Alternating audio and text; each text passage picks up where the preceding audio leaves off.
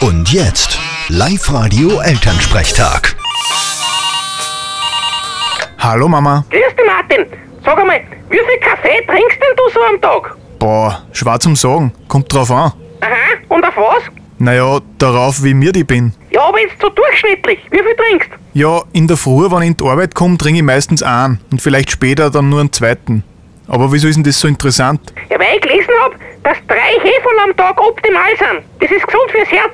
Aha, interessant. Dann muss ich fast ein bisschen mehr trinken. Ja, trinkst du daheim keinen zum Frühstück? Wie soll das gehen? Erstens tue ich nicht frühstücken, weil ich die Zeit lieber zum Schlafen nutze und außerdem habe ich keine Kaffeemaschine. Was? Du hast keine Kaffeemaschine? Ja, dann weiß ich schon, was du heuer von Christkindl kriegst. Na, bitte nicht. Ich brauche echt keine Kaffeemaschine. Ja, genau. Schenk mir am lieber einen Durchlaufkühler. Ich mein, mit denen hat er mir Freude. Bin ich absolut bei dir, Papa. ja, jetzt habt ihr einen Gläscher.